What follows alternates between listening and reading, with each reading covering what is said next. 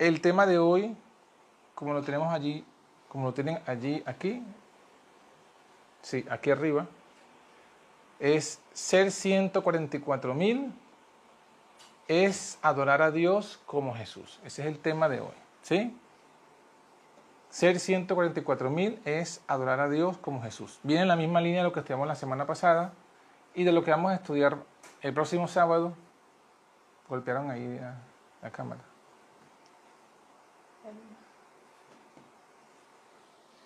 Eh, y de lo que vamos a estudiar también durante la semana de oración. ¿Cuál es el objetivo? Estudiar un poco de cómo debemos ser si queremos ser 144 mil. Recientemente, ¿cómo esto es verdad presente? Bueno, fíjense que eh, han habido esta, esta, semana han habido eh, diversos desastres naturales, ¿no? Por ejemplo, tenemos que explotó el volcán de La Palma, aquí mismo en, en, un territorio que pertenece a España. Y desde el lunes creo que, es, que está esto ardiendo, lanzando lavas y explosiones, y cada día, bueno, cada día no, o cada cierto, cada dos o tres días, se abre una nueva explosión, un nuevo volcán. Ya han barrido un pueblo entero, la lava, están desalojando otros pueblos. Pero gracias a Dios no ha habido pérdidas de vida, solamente pérdidas materiales. A lo mismo también ocurre que el jueves explotó un volcán en Guatemala. Y gracias a Dios también no ha habido pérdidas de vida, sino materiales. A la par, miércoles o jueves, un terremoto en Australia. Y parece que el mundo como que está convulsionando, ¿no? Ya, ya mismo. Pero lo que vemos en todos estos desastres, que ya sabemos, como dice la palabra, que son manifestaciones de las fuerzas de la naturaleza que Dios permite y que Dios activa en proporción al, al, deseo del hombre de vivir sin Dios, entonces Dios los deja a su propia suerte. A pesar de todo eso, hay misericordia, porque como estamos diciendo, no ha habido pérdida de vida, sino que solamente ha habido pérdida material. Y hemos visto testimonios por la televisión de gente llorando, angustiada, pero también dando gracias, inclusive a Dios, de que no han perdido sus, vidas o sus familiares. Y esto que tiene que ver con el tema de hoy, bueno, esto tiene que ver porque en Apocalipsis, como lo vimos la semana pasada, Apocalipsis capítulo 7, aparecen cuatro ángeles, 7-1, cuatro ángeles sosteniendo eh, sobre los cuatro ángulos de la tierra, imaginemos que, que es así, ¿verdad? Como esto, y en cada ángulo hay un ángel que está sosteniendo cuatro vientos. ¿Para qué? Para que no sople el viento hacia, hacia, hacia la tierra y no destruya ni el mar ni ningún árbol. O sea, para que eh, los vientos no se suelten y haya destrucción de qué? De eh, árboles y de hierba. Porque en la Biblia, en la profecía, el árbol que representa Bienaventurado que anda en la ley de Jehová y que en su ley medite de noche será como árbol plantado junto a corrientes de agua. O sea, la Biblia representa al creyente como un árbol. Un árbol plantado junto a un río, corrientes de agua, que da su fruto a su tiempo, que su hoja no cae y que todo lo que hace, ¿qué pasa? Prospera. Entonces, como Dios no quiere, y por eso los ángeles están allí por orden de Dios, impidiendo que venga la destrucción. No solamente sobre los creyentes, sino sobre los que no han tenido la oportunidad de tomar una decisión consciente hacia, Dios. O sea, todo esto, si, hay, si bien es cierto que se están derramando gotas del castigo, eh, no es completamente destrucción porque están allí los ángeles sosteniendo. Y bueno, eh, sobre qué es eh, esos vientos, porque quieren destruir, porque, porque tienen poder para destruir. Porque es un castigo hacia el pecado. Si yo te preguntara a ti, Nicole, ¿qué es pecado? ¿Tú qué dirías? O a Débora, ¿qué es pecado? Transgresión de la ley. Transgresión de la ley. Es decir, transgresión significa desobedecer. Entonces, el castigo que viene y que está llegando y que estamos viendo, aunque sean gotas pequeñas sobre el mundo, es porque está el mundo desobedeciendo la ley de Dios. Fíjense lo que dice Isaías. Vamos a buscar a Isaías. Y vamos a permitirle allí a, los que nos quieran ayudar con la lectura que nos lo lean. Vamos a leer Isaías, Luis. Isaías capítulo 24. Miren lo que dice sobre el, castigo. Y esto es importante entenderlo porque si no, no vamos a entender el tema del enseñamiento. Isaías 24, vamos a leer el versículo 4 hasta el 6. Isaías 24, 4 al 6. Y después Nicole. Después ponemos a leerle a Nicole. Y después a Débora. Y después a Miguel. ¿24? Sí, del 4 al 6. Te doy la Biblia. Se destruyó y cayó la tierra, enfermó y cayó el mundo, enfermó, lo, enfermaron los altos pueblos de la tierra, y la tierra se conmovió bajo sus leyes, falsearon el... No, no, bajo sus leyes no, bajo sus moradores. Te saltaste una línea. el 5, la tierra... Y la tierra se contaminó bajo sus moradores, sí, perdón. Ahí está porque traspasaron las leyes, falsearon el derecho, quebrantaron el pacto semiterno. Por, por, esta causa la maldición consumió la tierra y sus moradores fueron asolados. Por esta causa fueron consumidos los habitantes de la tierra y disminuyeron los hombres. Ahí está, gracias Luis. Fíjense, ahí está, ¿no? Ahí está diciendo la causa y es enfático. Por esta causa. Por esta causa, Nicole, por esta causa, la maldición consumió la tierra. ¿Cuál causa? Porque dice aquí, traspasaron la ley, falsearon el derecho y rompieron el pacto sempiterno. Entonces, no, es, no hay tal cosa, desde la perspectiva bíblica, ojo, ¿eh? no hay tal cosa como desastres naturales no son desastres naturales, son desastres causales. ¿Causales de qué? ¿O causados por qué? Porque han quebrantado la ley de Dios. Porque las sociedades del mundo, principalmente las del primer mundo y, prácticamente de todo el mundo, están estableciendo leyes. Leyes en su gobierno, en sus países, que son contra la ley de Dios. ¿Sí o no, Mindalia? Contra la ley de Dios. Y ahora prácticamente que a lo, a lo, a lo que es bueno, según la Biblia, lo llaman malo. Y a lo que es malo, lo llaman bueno.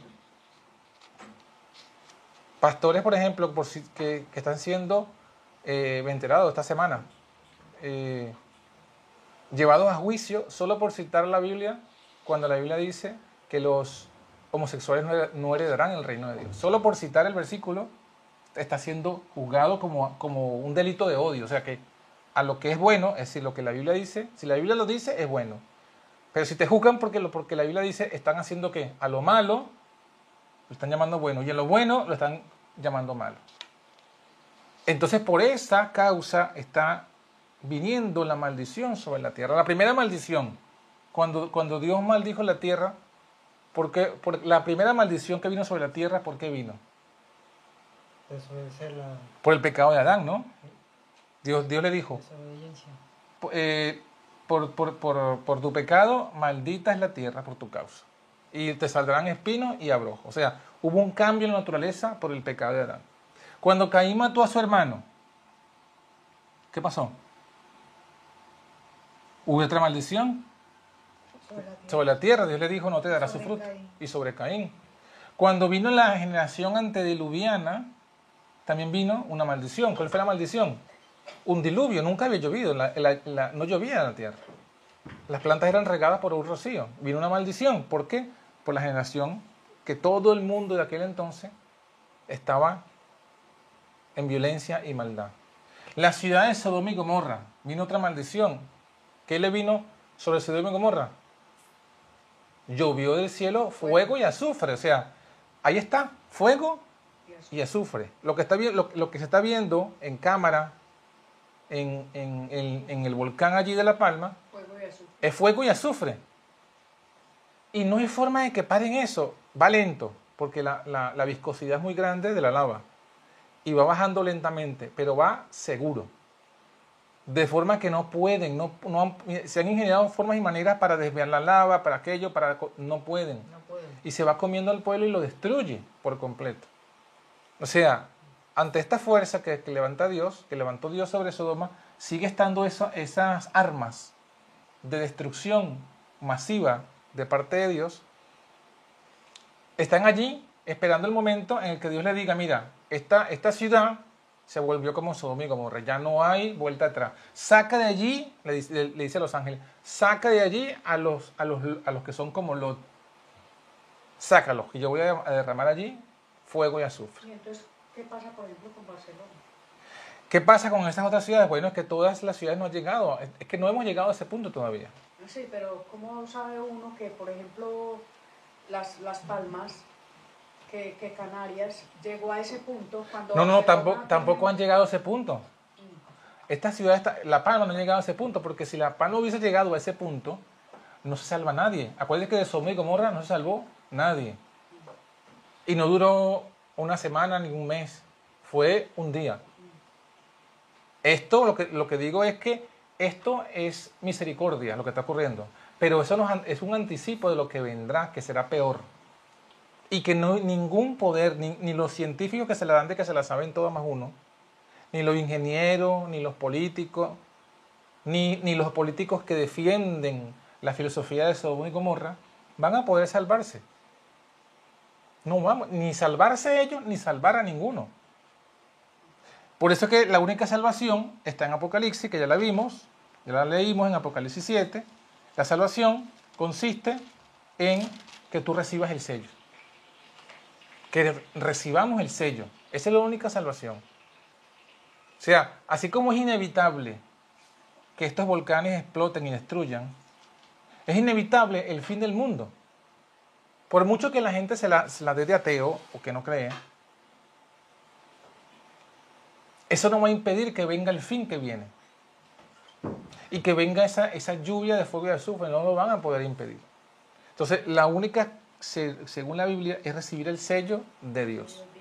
Es la única salvación.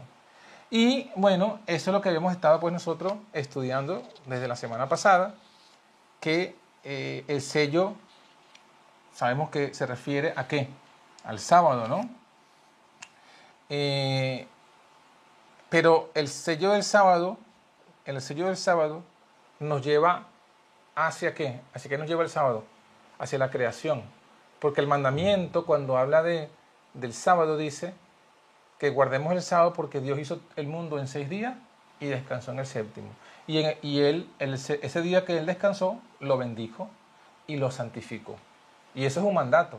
Cuando ya Dios santifica, ¿qué significa santificar? Que Dios dice, esto, esto está apartado para que lo uses santamente. Entonces sí, es un mandamiento, porque nos mandó a usarlo ese día de forma santa. Pero entonces la base de eso es la creación. Entonces realmente estar sellados, habíamos dicho que era eh, estar convencidos intelectual y espiritualmente de que la, la vida que tenemos que vivir es una vida conforme a la voluntad del Creador. Eso es lo que significa el sábado. Y la vida conforme a la voluntad del Creador, ¿cómo es? Vivir como dice Génesis 1 y como dice Génesis 2. Ahí está la voluntad del Creador. Eso es lo que, eso es lo que, lo que hemos estudiado. Ahora, eh, por tanto, por tanto, el tiempo del sellamiento, este tiempo que aparece aquí, desde que, desde que el ángel llega con el sello y dice, sostengan los vientos hasta que sellemos a todo el mundo, bueno, a todo el mundo no, a los que van a ser sellados, que cuántos son? 144 mil hasta que sean sellados ellos, Dios va a sostener los vientos. Es decir, vendrán destrucciones, vendrán guerras, vendrán problemas, pero vendrán pestes, enfermedades, pero serán contenidas. Mientras el Señor espera que nosotros seamos sellados. Eh, entonces el tiempo de sellamiento es un tiempo de arrepentimiento. Es un tiempo de arrepentimiento. Tenemos este tiempo de arrepentimiento. Y arrepentimiento, ¿de qué tenemos que arrepentirnos? Bueno, justamente del pecado. ¿Y qué significa arrepentirnos del pecado? Arrepentirnos de la, de, de la injusticia. ¿Y qué significa arrepentirnos de la injusticia? Arrepentirnos de, si ya hemos dicho, ¿verdad? Que el sello es vivir conforme a, a las leyes del Creador. Y el arrepentimiento es arrepentirnos de qué? Vivir contrariamente a las leyes Del Creador, correcto. Vivir contrariamente a las leyes del Creador. Para, como, digamos, como el mejor ejemplo para todo esto, cómo debe ser vivir como Dios quiere que vivamos, es Jesús. Eh, vamos a leer primero de Juan 2.1. La primera carta del apóstol Juan,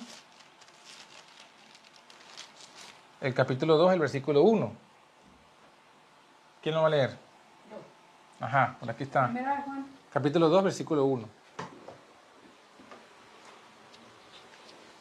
Hijitos míos, estas cosas os escribo para que no pequéis. Y si alguno peca, abogado tenemos delante del Padre, a Jesucristo el justo. Ajá. ¿Quién es Jesucristo? El justo. El justo. ¿Qué significa esto? Hemos dicho que tenemos que arrepentirnos de toda injusticia, porque toda injusticia ¿qué es? Pecado. Pecado. Y si tenemos que arrepentirnos, tenemos que cambiar la vida, cambiar nuestra vida, porque arrepentimiento es eso, cambiar la vida. Arrepentimiento es una palabra griega que, significa, que viene de meta- metanoia. Metano- arrepentimiento en griego es metanoia. Seguramente no la conocen como metanoia, pero esa palabra es la misma que se usa, metanoia, en metamorfosis. ¿Y qué es metamorfosis? Cambio de formas. Cambiar la forma, ¿no? Entonces metanoia no es cambiar de forma, es cambiar La mente. la mente. Eso es arrepentimiento. ¿Y entonces qué significa? Bueno, dejar de ser injustos y convertirnos en justos. Pero ¿quién es el que quién es el que nos da el ejemplo de qué significa ser justo? Jesucristo. ¿Qué pasa, Nico? ¿Te sientes mal?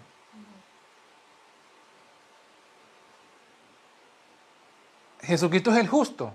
Entonces, si Jesucristo es el justo, ¿qué significa ser justos? Ser como Jesús. Ser como Jesús. Y es que él mismo lo dice. Cuando yo vendré otra vez y os tomaré a mí mismo. Que no se ve. Ajá. Él mismo lo dice. Y vendré otra vez y os, Y os tomaré a, mí mismo. ¿Qué significa? Que cuando Él venga a buscarnos es cuando Él vea que, que ser iguales a él. que, es- que estamos reflejando su carácter. Eso significa ser justo. Entonces, bueno, en conclusión, ¿qué es arrepentirnos? Si tenemos que arrepentirnos del pecado, si el pecado es injusticia, ¿sí o no? Y tenemos que arrepentirnos de la injusticia, arrepentirnos de la injusticia es arrepentirnos de no ser como Jesús. Porque Jesús es el modelo de justicia. Entonces el arrepentimiento es, repito, el arrepentimiento es arrepentirnos de, de todo aquello en lo que yo no soy igual a Jesús. Ese es un concepto que quizás no hemos escuchado, pero que está implícito allí. Arrepentirnos del pecado. El pecado es injusticia, entonces tenemos que arrepentirnos de la injusticia. Pero arrepentirnos de la injusticia es procurar ser justos. Entonces arrepentirnos, en conclusión, tenemos que arrepentirnos de no ser como Jesús, de no vivir como Jesús. Por eso es que el primer mandamiento que vamos a tratar de estudiar hoy dice, ser 144.000 es adorar a Dios como Jesús lo adoró. ¿Por qué? Bueno, vamos a ver, fíjense, aquí lo pongo aquí. Si nosotros vemos esto como, hemos- como lo hemos hablado hasta el momento, los mandamientos, los diez mandamientos cobran un significado un poco diferente del que hemos estado acostumbrados a oír. ¿Por qué? Bueno, es siguiendo la misma línea de Jesús, ¿qué sería, qué es idol- idolatría? ¿Quién, ¿Quién podría decir qué es idolatría?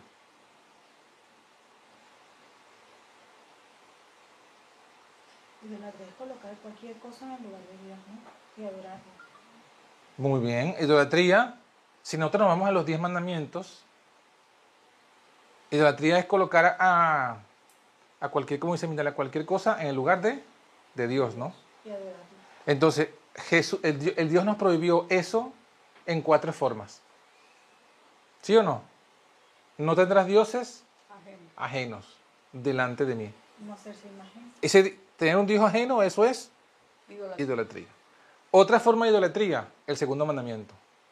No te harás imagen ni ninguna Cosas semejantes. semejanza de lo que está en el cielo, ni abajo en la tierra, ni en las aguas. No te inclinarás ante ellas ni las honrarás. ¿Por qué? Dice, entonces ahí el Señor dice, ¿por qué no? Porque yo soy Jehová tu Dios y soy fuerte y soy celoso. O sea, no quiero que tengas otro Dios porque me eres infiel. Ni siquiera quiero que hagas una imagen de mí. Porque cuando Él dice, no te harás imagen de lo que está en el cielo. ¿Quién está en el cielo? Dios. Los otros dioses no están en el cielo. Entonces, cuando Él dice, no te hagas imagen de lo que está en el cielo, está diciendo, no te hagas una imagen de, de- de mí, que estoy en el cielo. Y menos te postres ante esa imagen y la adores. Porque eso me, da, eso me va a provocar celos. Yo venía pensando en eso y yo decía, ¿qué tal si yo le digo a Migdalia, Migdalia, vete de viaje? Pero tú me dejas, yo mando a hacer una muñeca de cera igualita a ti. Sí, hombre, como yo. Y le digo, y le digo, yo te voy, yo, y yo le voy a dar besos a la imagen, y le voy a hablar con la imagen. Y ella va cocinando.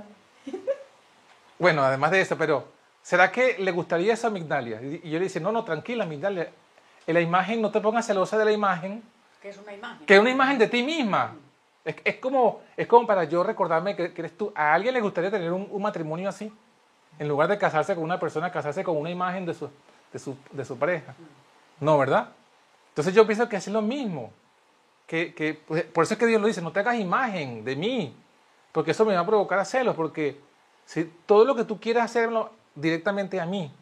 O sea, yo, yo quiero pedirle algo a Dios, no tengo por qué pedírselo a una imagen de Dios, porque ¿por qué no? ¿Por qué no se lo tengo que pedir a una imagen de Dios? Porque en el caso que estoy Esa ejemplificando, imagen que yo haga no es, no es Dios. además que no es Dios, es in- Está prohibido eh, además que está prohibido, es inútil. O sea, es como que yo vu- vuelvo a colocar el mismo ejemplo. Es como, ahora, ahora, ahora el ejemplo va a ser más, más, más claro. Es como que ya- Migdalia ya vino de viaje. Ya llegó. Ella se fue, pero ya llegó. Y yo tengo la muñeca de Migdalia ahí. Y yo digo, entonces Migdalia dice, salúdame. No, no, yo voy a besar la muñeca. Pero si yo estoy aquí, no importa, pero no te sientas celosa que la, muñeca me recuerdes a ti. Pero yo, yo estoy aquí. O sea, es lo mismo. ¿Por qué vamos a orarle a una imagen si Dios está con nosotros? Porque, porque sí, Jesús se fue, pero Él dijo que Él estaría con nosotros, ¿sí o no?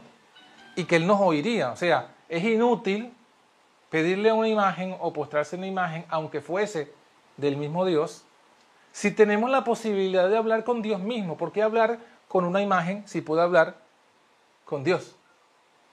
Ese es el punto.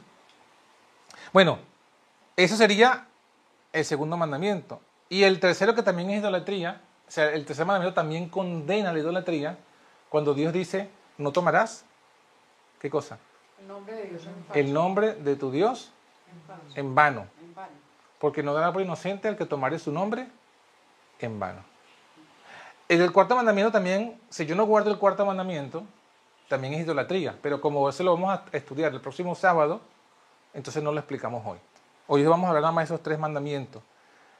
Esos tres mandamientos, si yo los quebranto, eso es idolatría.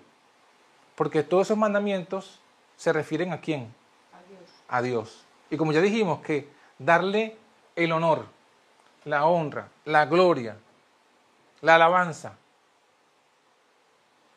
a otro Dios o a una imagen del Dios, eso es idolatría. Entonces ahí se muestra que, esos tres mandamientos condenan la- la- las- las formas de idolatría que puedan existir. Antes de seguir avanzando, aquí hay unos saludos y preguntas. Hermanos Germán Canaviri desde Bolivia los saludamos, bendiciones. Y él nos pregunta, hermano, el sello de Dios es el sábado y la marca que deja es el carácter del Padre y de su Hijo, ¿verdad? Correcto, hermano. Eso fue lo que explicamos el sábado pasado cuando mostramos que el sello, eh, a pesar que no he puesto la imagen a los grupos, ¿no? Pero eh, el sello es el instrumento. No, vamos a colocar que Nicolás aquí fuese el ejemplo, ¿no? Y, este es el sello. Entonces yo agarro y le coloco aquí el sello y se lo aprieto por un tiempo. ¿Qué queda allí? Bueno, no, se va a ver en cámara, pero se queda una marca. Entonces, el sello es una cosa y la marca es el resultado del sello. Entonces, los 144 mil son sellados con el sello de Dios. El sello de Dios es el sábado, es la ley de Dios. Pero cuando se quita el sello, cuando termina el proceso de sellamiento, queda una marca. ¿Y cuál es la marca que queda? Según Apocalipsis 14.1, dice que los 144 mil tenían el nombre de él, del Cordero, y de su Padre en su frente. Entonces, es correcto, como dice el hermano Germán, el sello es el sábado, el instrumento, y por medio de la observancia del sábado se graba en, en cada uno de nosotros el carácter, porque el nombre es el carácter, ¿no? El carácter del Padre y el carácter de su Hijo en la frente. Rosín Novas, otro comentario. Todos los que están en desobediencia con Cristo caen en desgracia. Debemos buscar la justicia anhelada por medio del Espíritu de la fe. Amén. Es correcto. Eso es lo que vamos a explicar un poquito ahora, hermana Rosín. Miren lo que, lo que, que ya hemos hablado entonces. Hemos hablado acerca de los mandamientos. Pero fíjense, eso es según la letra de la ley. Eso que hemos hablado de la doctrina, de la imagen y del nombre, eso, eso es verdad. Pero eso es la letra de la ley. ¿Cómo que es la letra de la ley? Bueno, es la letra de la ley. Mm, creo que es obvio, ¿no? Es la letra de la ley. Pero el observar esos mandamientos va más profundo. Ya hemos dicho, ya hemos demostrado en la parte primaria que el pecado es no vivir como Jesús, ¿verdad? Que ser justo es ser justo como Jesús, es guardar los, mandamientos como Jesús. Entonces, fíjense lo que yo pongo aquí. Pongo aquí una hipótesis, pero que, es una hipótesis que se puede demostrar. ¿Qué es idolatría? Si vamos más allá de la letra, idolatría es, oído, no adorar a Dios de la misma forma en que Jesús lo adoró. Porque Jesús dijo, yo he venido, lo leímos en la lectura bíblica, ejemplo yo, yo he dado, ¿verdad? para que como yo he hecho, vosotros hagáis. Y también dijo Jesús, yo he guardado los mandamientos de mi Padre y me permanezco en su amor. Ejemplo, ejemplo. Cuando Jesús habló de uno de los mandamientos, ya lo estudiaremos en su momento, cuando Jesús dijo, oíste que fue dicho a los antiguos, no cometerás adulterio. ¿Sí o no? Eso que dijo Jesús, esa parte de ese versículo, no cometerás adulterio, cuando él dijo, oíste que fue dicho a los antiguos, no cometerás adulterio, ¿de qué estaba hablando Jesús allí? ¿Dónde, dónde, se le dijo a los antiguos, no cometerás adulterio? En los diez mandamientos. Y luego Jesús dice, pero yo os digo que cualquiera que mira a una mujer para codiciarla, ¿qué dice? Ya adulteró. Ya adulteró. ¿Qué está haciendo Jesús allí? Está haciendo lo mismo que nosotros. Está diciendo, mira, esto dice la letra de la ley y esto es... O sea, la ley, la letra de la ley dice lo que dice y debe respetarse. Pero el mandamiento exige aún más allá.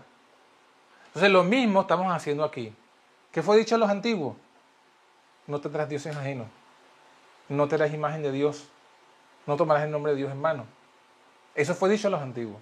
Pero Jesús nos muestra que ese mandamiento va más a, más a lo profundo, que idolatría es, yo voy a ponerlo aquí subrayado, es no adorar a Dios de la misma forma que Jesús adoró a Dios.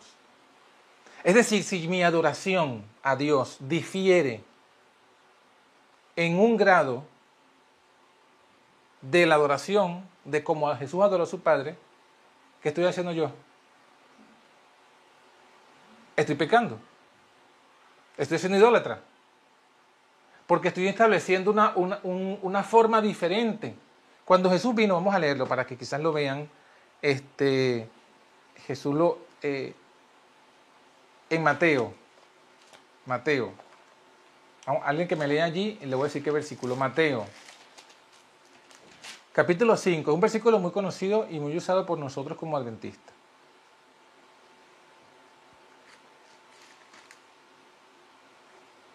Ajá. Mateo 5, 17. Versículo archiconocido por cualquier adventista. Bienvenida, hermana Ana Rojas.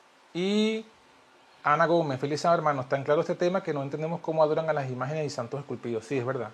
Ajá. No penséis. Ajá. Ah, pero ponga el micrófono a la hermana Gloria para que lo escuchen allá en Argentina y en Estados Unidos. No penséis que he venido para abrogar la ley o los profetas. No he venido para abrogar, sino para cumplir. Muy bien. Nosotros siempre como adventistas hablamos de ese, de ese versículo, pero en la primera parte. No penséis que he venido a abrogar la ley o los profetas. Como para mostrar que ciertamente Jesús no vino a abrogar los profetas, ni, ni vino a abrogar la ley.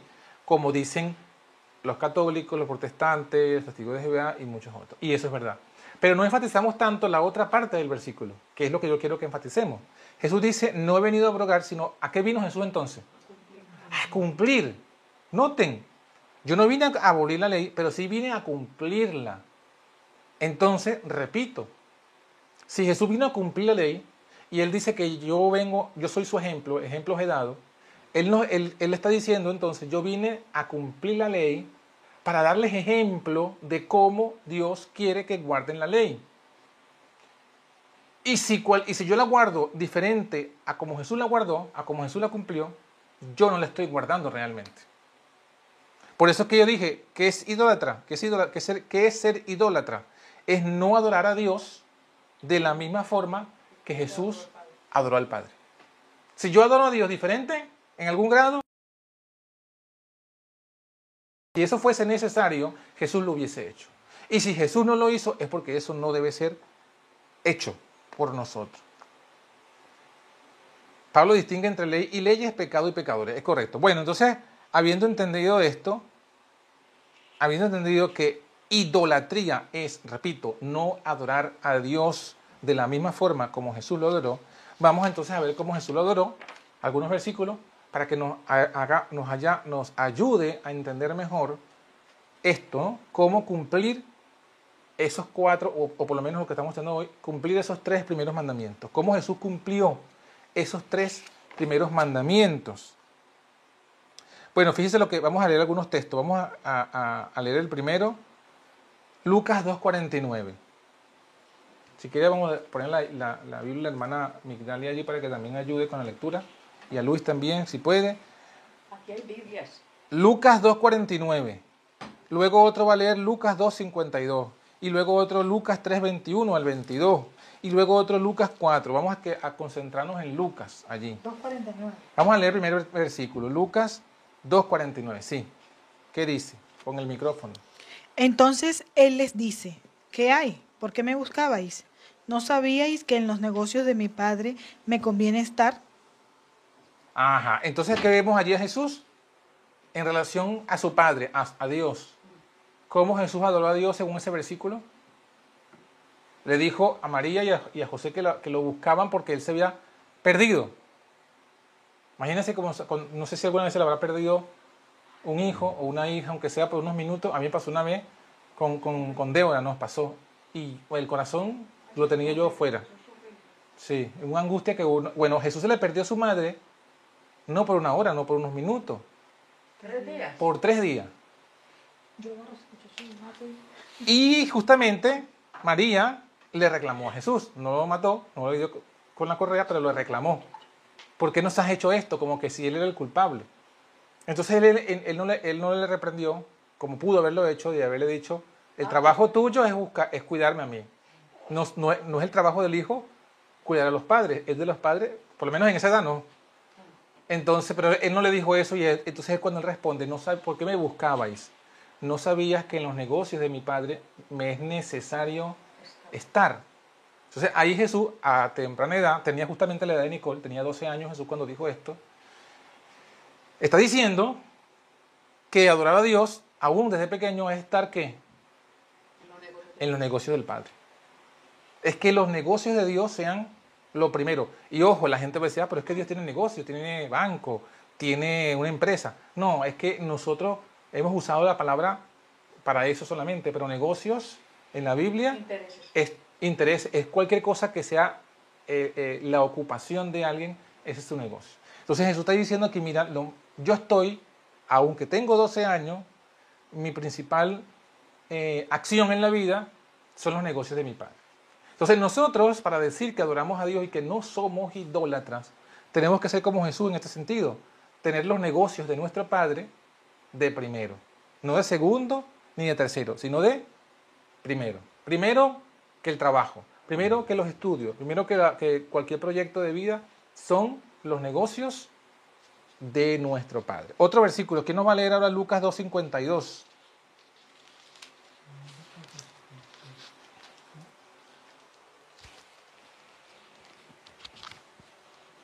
Y, eh, y sí, ¿no? 252. Sí, sí, 2.52.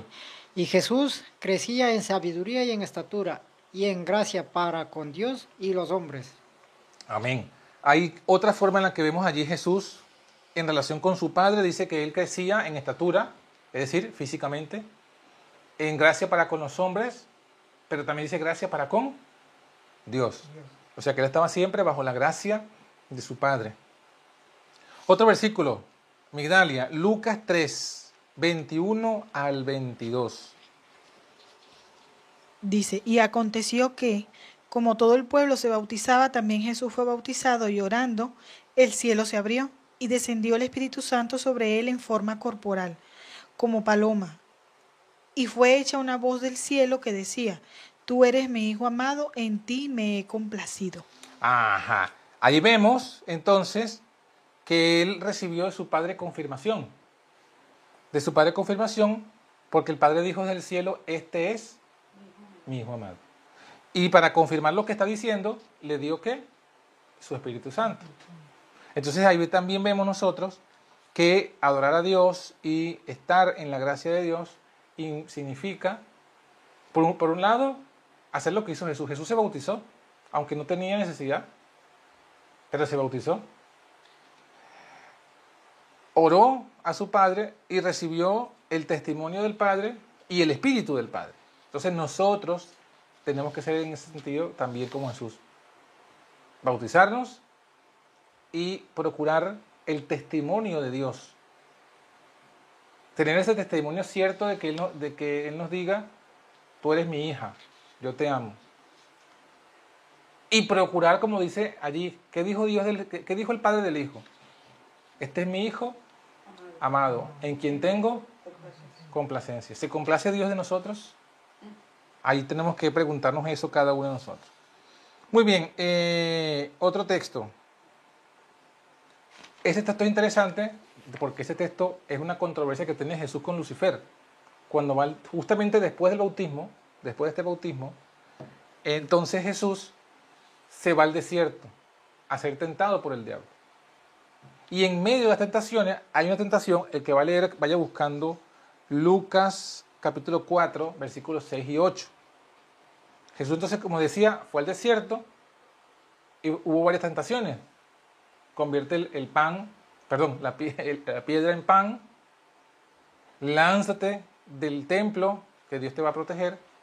Y la última tentación es que el diablo le presentó los reinos del mundo. Le presentó el imperio romano, le presentó el imperio de Egipto, todos los imperios del mundo y su gloria. No le presentó la parte fea del imperio, ni los barrios del imperio, ni las casas feas. Le presentó los reinos y su gloria. Y le dijo, todo esto te daré si te postras y adoras delante de mí. O sea que ahí fue osado el diablo, porque le dijo, adórame. A cambio de, yo te doy. Tú quieres ser famosa, yo te doy fama. Tú quieres un título, yo te doy título. ¿Quieres un trabajo? Yo te doy trabajo. Pero, pero, tienes que adorarme. ¿Y qué significa adorarme? Bueno, tienes que, esos cuatro mandamientos, en lugar de que se los dejes a tu padre, me los das a mí. Es decir, yo seré tu Dios. Si vas a hacer imagen, imagen de mí, de Lucifer, el nombre que vas a invocar es el mío y el día que vas a guardar es el mío. ¿Qué le respondió Jesús? A ver, Lucas capítulo eh, 4, dije- decíamos versículos 6 al 8. Y el diablo le dijo, A ti te daré toda autoridad y la gloria de ellos, porque a mí me ha sido entregada y la doy a quien yo quiero. Por esto, si tú me adoras, todo será tuyo. Respondiendo Jesús le dijo, Escrito está, al Señor tu Dios adorarás y a Él solo servirás. Ahí está la respuesta de Jesús. Escrito está. O sea, Jesús se basó a lo que está escrito, no, no se puso a filosofar ni a especular. Escrito está. ¿Y qué es lo que está escrito según Jesús? Al Señor tu Dios adorarás. Y solamente a ellos tres tú servirás. A ellos tres, ¿cómo que a ellos tres? ¿No dice eso el versículo? No. Ah, no, ¿qué dice entonces? Y respondiendo Jesús le dijo, El micrófono, escrito está.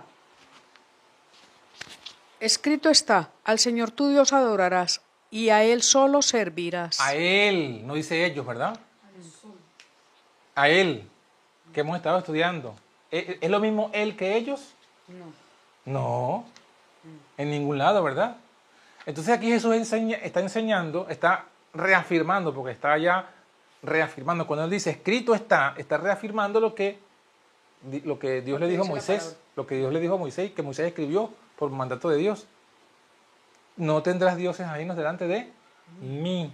O sea, yo aquí puse, fíjense lo que yo aquí puse. Jesús no habla de, e- de un ellos que era la, pro- la propuesta de Lucifer. Cuando Lucifer dice, todo esto te daré, fíjense que Lucifer dice, y esto hay, es que analizarlo siempre, todos los versículos hay que rumiarlos. Je- je- en lo que leyó la hermana Gloria, dice que Lucifer le dijo a, a Jesús, yo te daré estos reinos y su autoridad, porque a mí me ha sido dada, Entregado. entregado. O sea, él está yo te doy lo que me dieron. O sea, ¿Y quién se lo dio? entonces está hablando, él está diciendo, mira, hay alguien, hay alguien que tiene más, más autoridad que yo, que me lo dio y yo lo puedo compartir. Lucifer está proponiendo, adora a Dios y a mí también. Un Dios de ellos. O sea, Pero Dios no le dio a Lucifer la gloria de la tierra. no, no, No, pero es, lo dieron fue a pero ¿cuándo es que el diablo dice la verdad? Pero a Adán y Eva fueron ellos los que Claro. le, dieron, le dieron el Pero poder no, porque el Señor se lo ni siquiera se lo, claro, pero no- ni siquiera fue una, no fue que se lo dieron, él lo arrebató. Como él nunca dice la verdad. La verdad, me- Sí. Pero, lo que yo quiero que vean es que él enfatiza de que él está, de que él pide que lo adoren a él para él darle una autoridad que se le habían dado. O sea, él está hablando, la propuesta de Lucifer, mira, eh, adoremos, adora a un Dios, o adora a varios dioses, adora a Dios y a mí también. Pero Jesús le responde, no, escrito está, solamente a Él servirás. Entonces el Señor Jesús nos enseña de que Dios es una persona y no varias personas. Y eso es lo que tenemos nosotros que entender en, en el ejemplo que Jesús nos da, ¿no? Jesús se presenta, Él, como el Hijo de Dios. Jesús se presenta como ese Hijo único de Dios, pero no como un hijo literal. Perdón, no como un hijo, eh, perdón, se presenta como un hijo literal, no como un hijo adoptado. ¿Sí? ¿Qué diferencia hay entre un hijo literal y uno adoptado? ¿Qué diferencia hay? Pues que uno es engendrado y el otro no. Muy bien, resumido. Tan sencillo como lo que dijo Nico, quizá no lo escucharon, pero como que uno es engendrado y el otro no.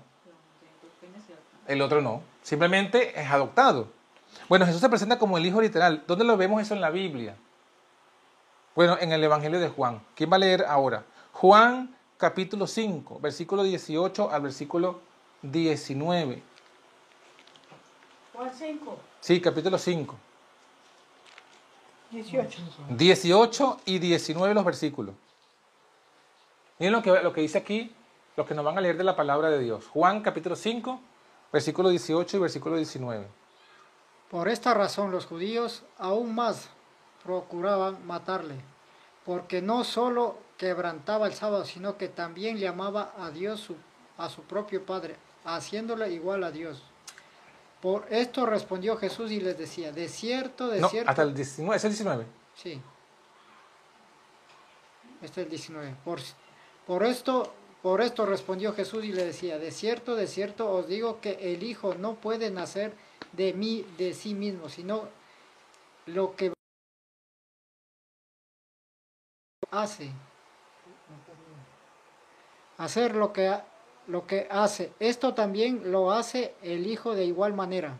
Amén. Muy bien, pero fíjense entonces lo que leyó el hermano Luis. Dice que los judíos querían apedrear a Jesús. Según ellos, ¿no? Eso lo veremos la semana que viene.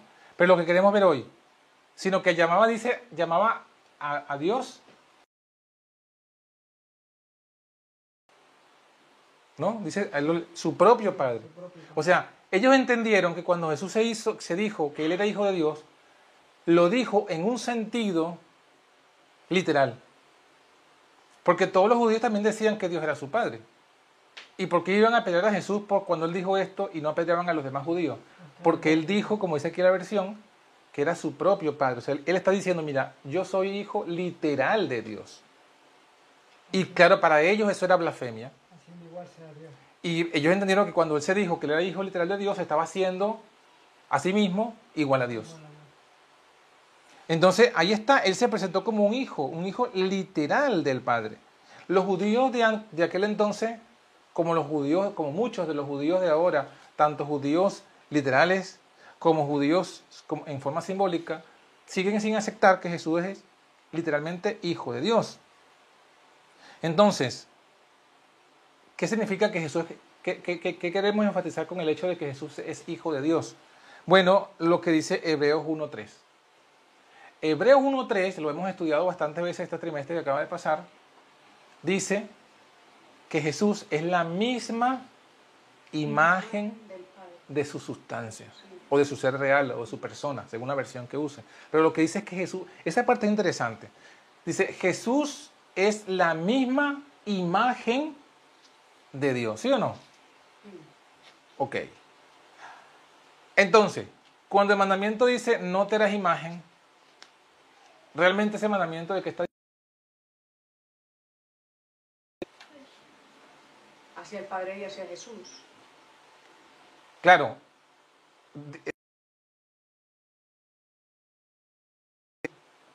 Pero ¿cómo ese mandamiento apunta a Jesús? El que, ¿cómo, ¿Cómo el mandamiento que dice no te das imagen? Que Dios había dicho que no sea imagen de él, pues tampoco de su hijo, porque es la misma imagen de él. Ya, pero... Que es igual que, que Dios. También podemos hacer una imagen de Jesús porque es igual que, que Dios. No, no, podemos hacer una imagen de Vale, bueno, yo, yo lo presento, a ver, yo lo he entendido de esta manera, o, le, o he visto este otro enfoque. He visto otro, este otro enfoque en esto. Si el mandamiento me prohíbe hacer imagen, es porque, bueno, evidentemente no hay otra imagen de Dios sino la que ya está hecha, que es Cristo. Porque cuando, cuando Hebreos dice que Jesús es la misma imagen de su sustancia,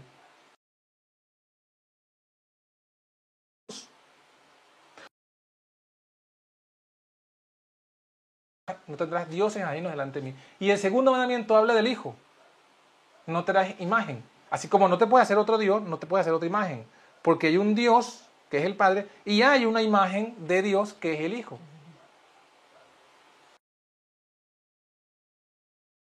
La palabra imagen, cuando hablamos de una fotografía, una imagen o una escultura, es el resultado de la, y es la misma palabra, de la imaginación.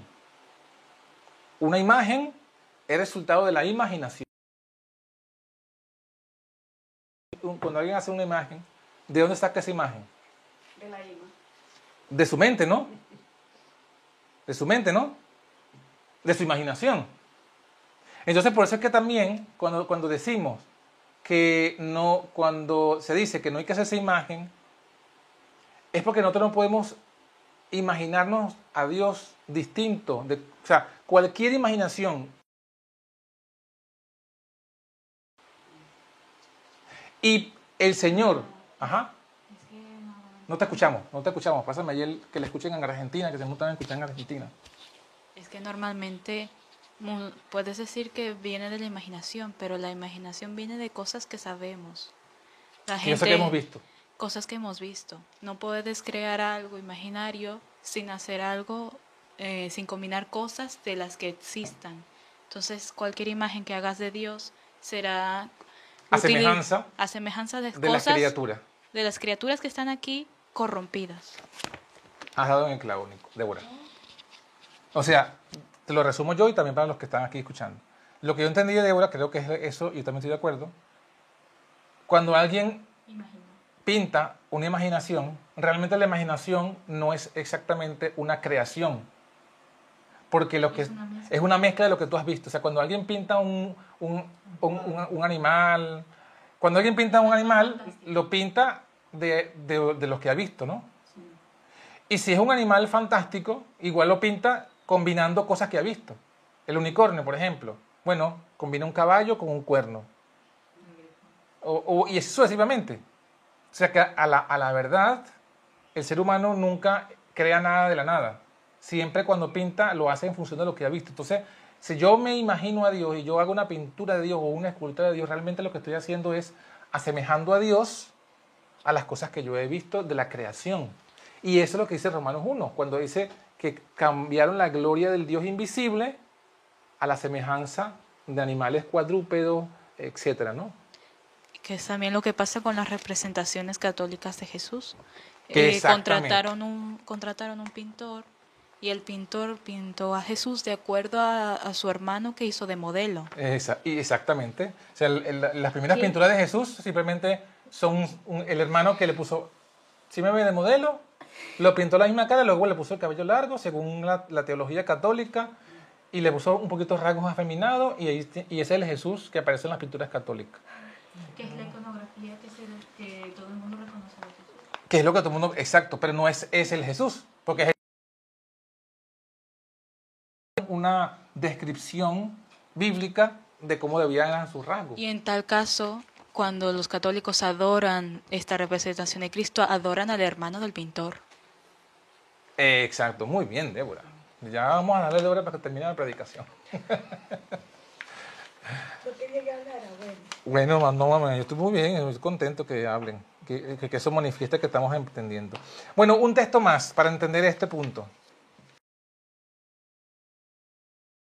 O mencionamos Hebreos 1.3 donde dice que... Vamos a leerlo en, en el Evangelio de Juan, capítulo 14, versículo 7 al 10. Sí, Luis, léelo, ahí. Juan, bueno, aquí dicen unos comentarios mientras Luis busca el versículo que es Juan 14, Ju- Luis, Juan 14, versículo 7 al 10. Comentarios aquí, tenemos a eh, Rosín, el hombre es justificado por la fe independientemente de las obras de la ley. Regnan L, feliz sábado John y todos Dios bendiga. Amén. Hermano, gracias a ti también feliz sábado. Y Azucena Navarro dice, muy bueno, Débora. Ajá, Luis, Juan. conocido a mí, conoceréis a mi Padre, y desde ahora le conocéis y le habéis visto, le dijo Felipe, Señor, muéstranos al Padre. Y nos basta. Continúa, continúa. Señor, muéstranos al Padre. Y dice, ¿y no, os- y no os basta, Jesús le dijo, tanto tiempo he estado con vosotros? Felipe, Felipe, Felipe, ¿no me has conocido? El que ha visto, ha, ha visto al Padre, como pues tú, tú me muestras al Padre. Correcto, ¿no? Que dice allí entonces, así como... ¿Cómo me- me pides? Me pides. Muéstranos al Padre si estoy tanto tiempo con ustedes y si tú me pides eso, es- o sea, no hay diferencia. Lo que está diciendo Jesús es, mira, no me, no me pidas esto porque no hay diferencia. El que me ha visto a mí, ha visto al Padre. Entonces, aquí Jesús está confirmando lo que más adelante diría Pablo, que Jesús es la imagen misma del Dios invisible. Entonces, cuando la gente le dice, "Ve- déjanos ver al Padre, Jesús dice, no hace falta. Yo con, con que me veas a mí, estás viendo al Padre. Repetimos, queremos, si queremos ver, si, si, si quisiésemos ver una imagen de Dios, el que me ha visto a mí, ha visto al Padre. ¿Quieres ver a Dios? Ve a Jesús. Contempla a Jesús. ¿Quieres saber cómo, quieres saber cómo otra imagen de Dios? Vol- Volvemos otra vez al mandamiento. Hacer una imagen de Dios sería menospreciar a Cristo, porque la única imagen Eso es lo que nos dice en el Evangelio. El 10, ¿no? Dice claro, ¿no? Ajá, ¿qué dice el 10? El 10, el 10, el 10 eh, Juan 14, 10. Bueno, no, me pasa que no lo leí antes. No creas que yo soy el Padre y el Padre en mí. Las palabras que yo hablo no os hablo de mí, sino que el Padre mora en mí y hace sus obras. Ahí está. Yo soy en el Padre y el Padre es en mí. O sea, en otras palabras, no hay diferencia. Dif- Hay diferencia en cuanto a personas, son dos personas distintas. Pero en cuanto a carácter, Son distintos. Es el mismo, el carácter es el mismo. Ah. La personalidad es distinta, pero el carácter es el mismo. Por eso es que cuando Jesús dice aquí, el que me ha visto a mí, ha visto al Padre, Él no está hablando de personalidad, está hablando del carácter.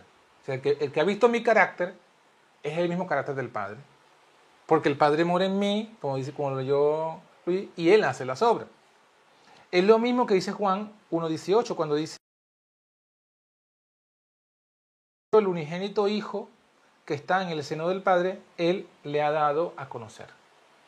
O sea, no conocemos a Dios fuera de lo que es Jesús.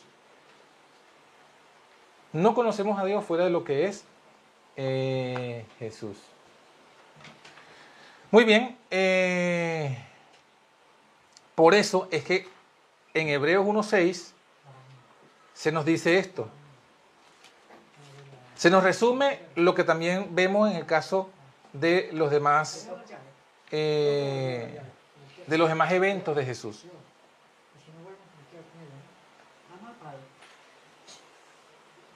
Cuando introduce el primogénito en el mundo, dice, adórenle todos los ángeles de Dios. Cuando introduce a quién? A Jesucristo. Cuando introduce, cuando presenta a su Hijo ante los ángeles, el Padre mismo dice, adórenle todos los ángeles.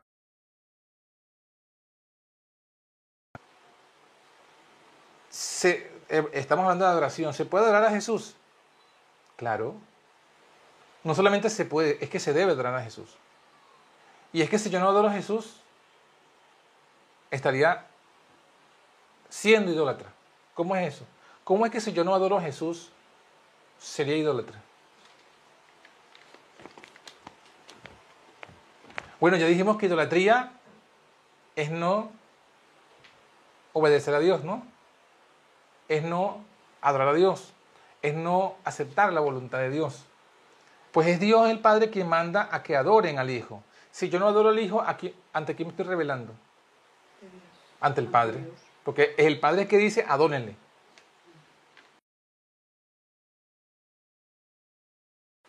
No adorar al Hijo es idolatría porque es rebeldía al Padre.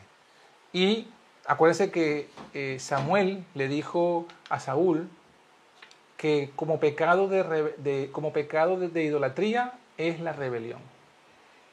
Y justamente fue cuando eh, Saúl se había revelado a Dios y no había esperado el momento para que él ofreciera lo que tenía que ofrecer. Entonces, bueno, eh,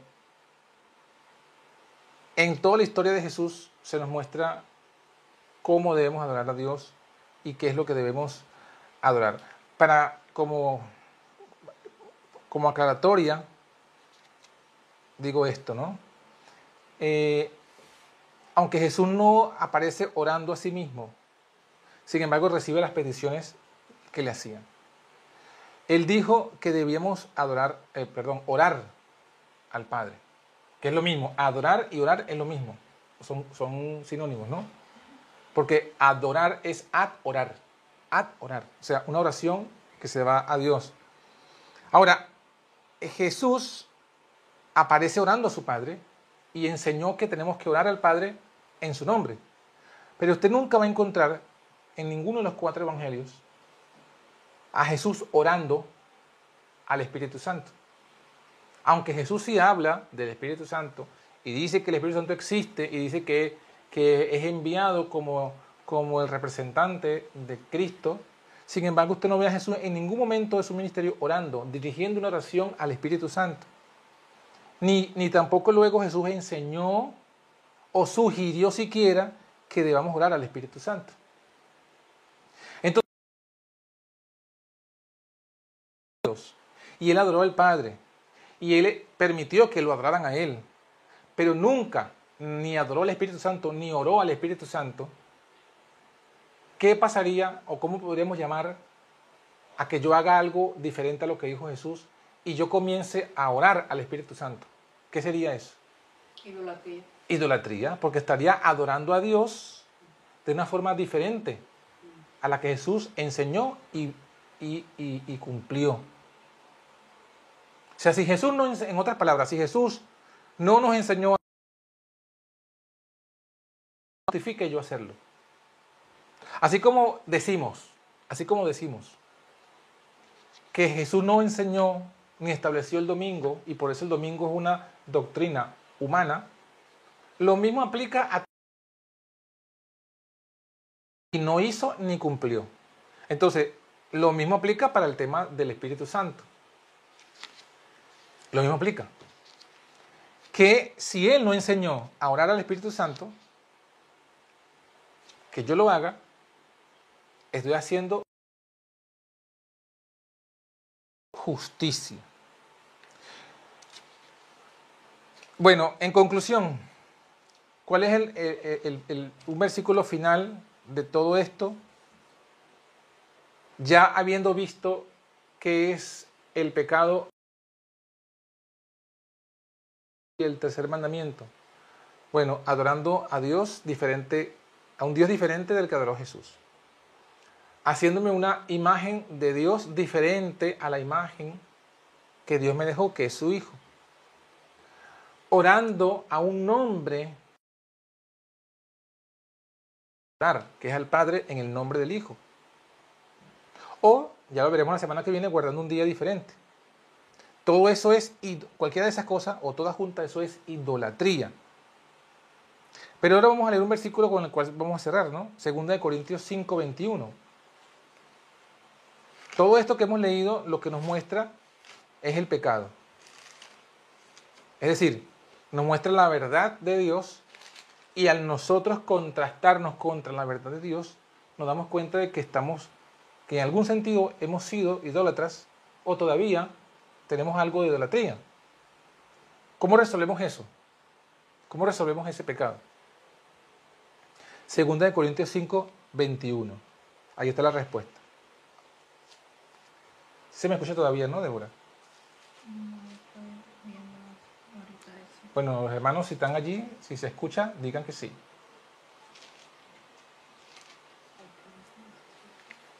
Segunda de Corintios 5, 21. ¿Quién lo tiene? Aquí está, aquí está el, el micrófono. Al que no conoció pecado, por nosotros Dios le hizo pecado, para que nosotros fuéramos hechos justicia de Dios en él. Muy bien, amén. Este versículo es tremendo porque este es, bueno, como, ya ven aquí, esto es la justificación por la fe. Dice, al que no conoció pecado, por nosotros lo hizo pecado, para que nosotros fuésemos hechos justicia de Dios en Él, en Cristo. Entonces, vamos a, a ahora aplicar este versículo al tema que hemos analizado hoy, la idolatría. Al que no conoció la idolatría, o sea, Jesús no conoce la idolatría. Nunca. Pero como al que no conoció la idolatría, por nosotros lo hizo idólatra. ¿Cómo es esto? Bueno, que Jesús en, la, en el Hexemaní y en la cruz estaba pagando un pecado, ¿no, Débora? Estaba pagando un pecado. Jesús estaba pagando el pecado. ¿Y qué significa pagar el pecado? Esto, que él fue tratado como un idólatra.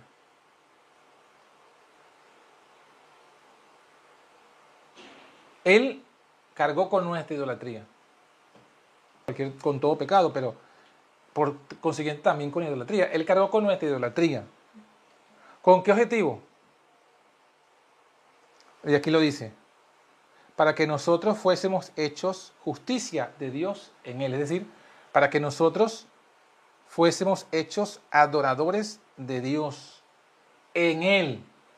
O sea, la justicia, la justicia que tenemos que vivir, la podremos vivir solo si estamos en Cristo. ¿Y qué significa estar en Cristo? Bueno, que su Espíritu está en nosotros. ¿Y qué significa que su Espíritu está en nosotros? Que nosotros, por su Espíritu, vamos a hacer lo mismo que Jesús hizo. En otras palabras, fuésemos hechos justicia de Dios en Él, es que por el Espíritu de Cristo habitando en nosotros, nosotros vamos a adorar a Dios de la misma forma que Jesús adoró a su Padre. Y que cuando yo hago una forma diferente, el Espíritu se aleja de mí. Y cuando se aleja el Espíritu de mí, pierdo la justicia de Cristo.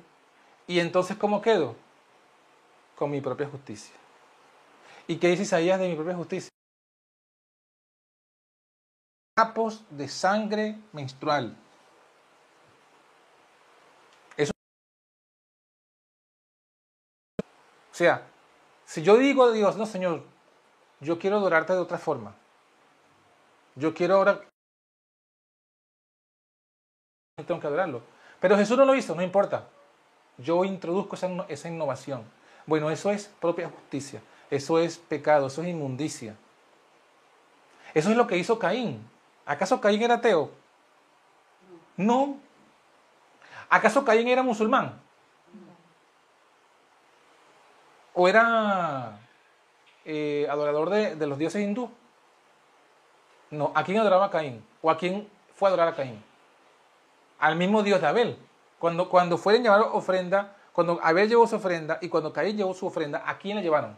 A Dios. Al mismo Dios, a Jehová. Pero Abel llevó la ofrenda como Dios le dijo, mira, lleven llevar un cordero. Pero Caín dijo, no, no me gusta, no me gusta. Yo voy a hacer una innovación en la adoración, yo voy a actualizar la adoración. Y en lugar de cordero, yo voy a llevar fruta. Dios se desagradó de la ofrenda de Caín, pero se agradó de la ofrenda de Abel.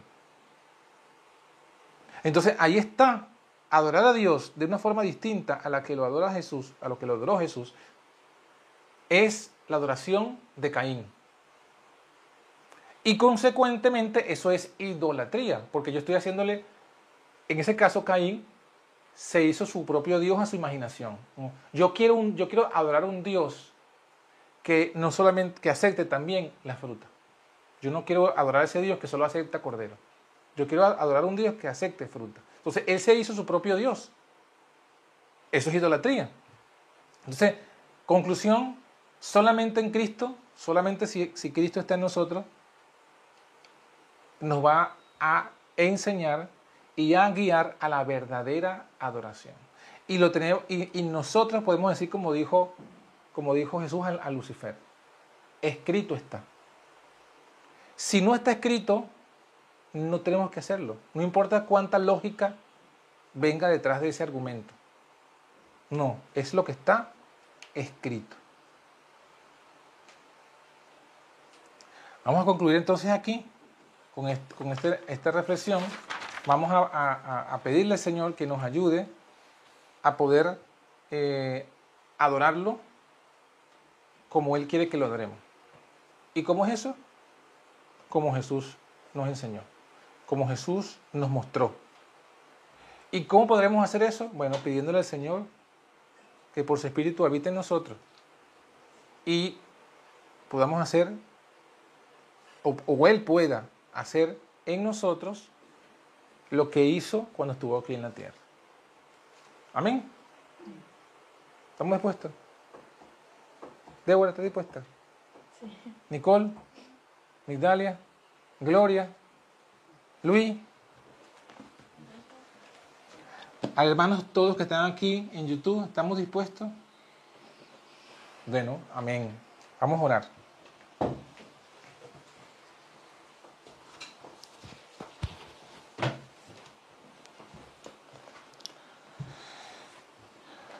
Querido Padre que moras en lo alto, una vez más te damos gracias por haber enviado a tu Hijo Jesús, que como ya lo hemos leído, no solamente vino a morir por nuestros pecados, sino también a vivir. En lo que hemos estudiado hoy, te damos gracias porque hemos aprendido. Debemos adorarte. ¿Cómo hemos de guardar? Primero, el segundo, el tercero y aún el cuarto. En nuestros hogares, en nuestros lugares de descanso, como buenos verianos, y que podamos ir ante ti pidiendo perdón en donde hemos, donde hemos sido idólatras. Es decir, donde donde te hemos adorado de forma distinta a como Jesús lo hizo. Y ayúdanos, Señor, por la gracia de Jesús, por la sangre de Jesús, a limpiarnos de toda esa falsa adoración, a limpiarnos de cualquier adoración que, que difiera en cualquier grado de la adoración que te tuvo a ti tu Hijo Jesús. Danos el espíritu de tu Hijo para que podamos, Señor, por tu gracia, adorarte como tú quieres que te adore, en espíritu y en verdad en el Espíritu de Cristo y en la verdad de Jesucristo. Te lo pedimos, Padre, justamente en el nombre de Jesús. Amén. Amén.